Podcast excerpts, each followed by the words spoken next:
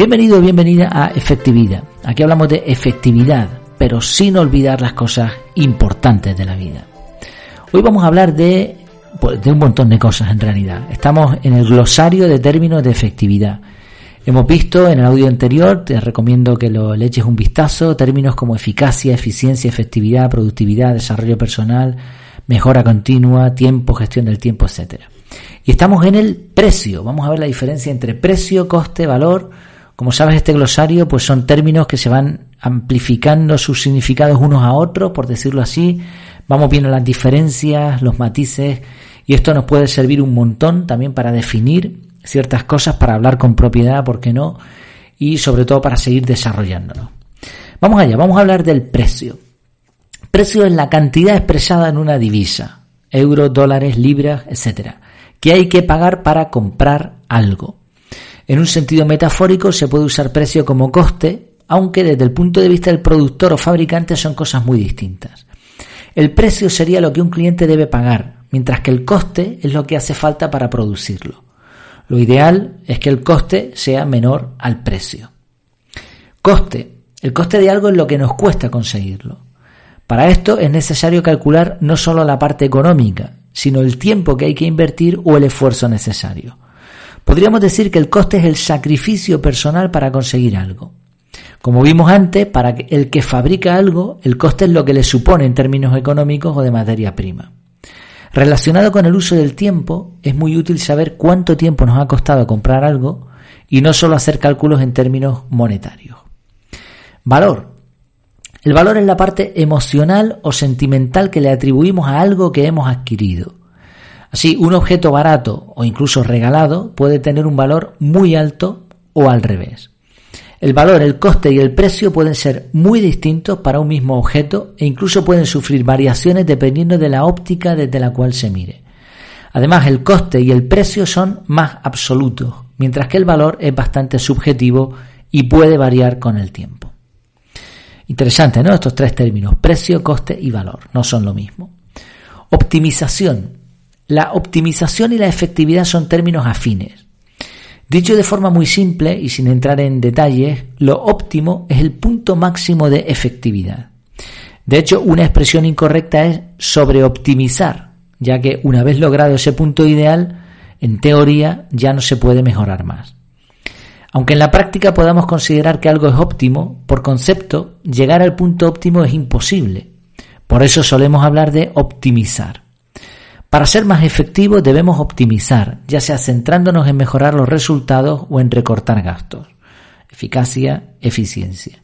Por eso una correcta optimización debe dar como resultado efectividad.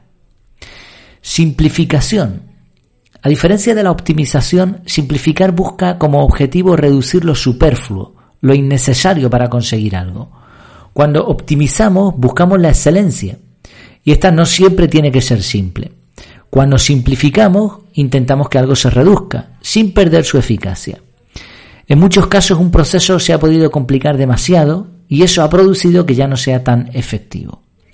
La simplificación puede llevar a la optimización y a la efectividad, pero no siempre. En ocasiones hay que añadir pasos a un proceso para que sea mejor y por lo tanto hay que hacer lo contrario a simplificar. Minimalismo. Este es otro concepto relacionado con la efectividad y con la optimización. Más que una palabra, el minimalismo es una forma de vida. Va más allá de la simplificación. Se trata de reducir, aunque con ello también se reduzcan los resultados.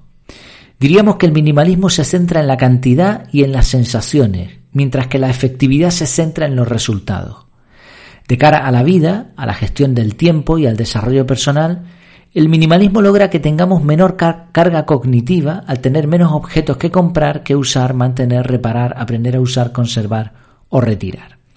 Aunque el minimalismo se centra en la eficiencia, en realidad de forma indirecta nos permite tener mayores y mejores resultados, ya que nos deja tiempo para las cosas realmente importantes. Tengo que decir aquí que el minimalismo me encanta, es una cara de la efectividad muy bonita. Por supuesto, la efectividad es mucho más que, que el minimalismo. Orden. Ordenar implica establecer una secuencia lógica para colocar algo dentro de un mismo espacio, ya sea virtual o físico. Se puede ordenar una estantería de libros de mayor a menor grosor o alfabéticamente, por ejemplo. Organización. Aunque orden y organización se parecen mucho, hay diferencias importantes. Organización se refiere a la separación y colocación en diferentes lugares. Siguiendo el ejemplo anterior, los libros van en un estante y no debajo de la cama. Ser organizado implica saber dónde va cada cosa. Se puede ser organizado sin ser ordenado. Ojo, podríamos tener los libros en el estante, pero desordenados. Lo contrario es más complicado, ya que para poder establecer un criterio de orden, las cosas deben estar en un solo sitio. Aún así, también se puede dar el caso de que algo esté ordenado, pero mal organizado. Tanto el orden como la organización ahorran tiempo y por lo tanto influyen en la efectividad, en particular en el gasto de recursos como es el tiempo. Por otro lado, un excesivo orden u organización puede dar lugar a un consumo de tiempo que no dé resultados acorde al gasto efectuado. Es decir, lo explico un poco más. Te, te preocupa tanto el orden o la organización que gastas un montón de tiempo que después ese orden u organización no te va a recuperar ese tiempo. Por mucho que organices o que ordenes, no vas a conseguir que eso te ahorre tiempo. Por eso, solo la correcta organización y el correcto orden habrán provocado que seas efectivo. Bueno, pues espero que te hayan gustado estos términos, lo vamos a dejar aquí porque ahora entramos en otra temática distinta, vamos a hablar en el próximo audio del proceso, método, sistema, estrategia, criterio, plan, proyecto, deseo, meta, objetivo, fin, propósito, prioridad, principio, resiliencia, etc. Creo que con el próximo audio concluimos con esta, esta serie de glosario de términos relacionados con la efectividad, productividad y desarrollo personal. Me gustaría sobre todo que no te quedes con la parte técnica. Esto es un glosario y por lo tanto, pues bueno, estoy leyendo prácticamente la definición de los términos, añadiendo alguna pequeña pincelada, pero intenta que sea práctico, es decir, que estos términos te ayuden a, a pensar, ¿no? A pensar un poco más allá de los simples términos. Estoy siendo efectivo, estoy siendo productivo, me estoy preocupando por mi desarrollo personal, etcétera. Esa es la idea, ¿no? De este glosario. Y sobre todo en la tercera parte vamos a hablar mucho de proyectos, de, de deseos, de metas, que es algo que todos tenemos, pero que porque muchas veces no los definimos correctamente, pues se quedan en simples sueños, como vamos a ver.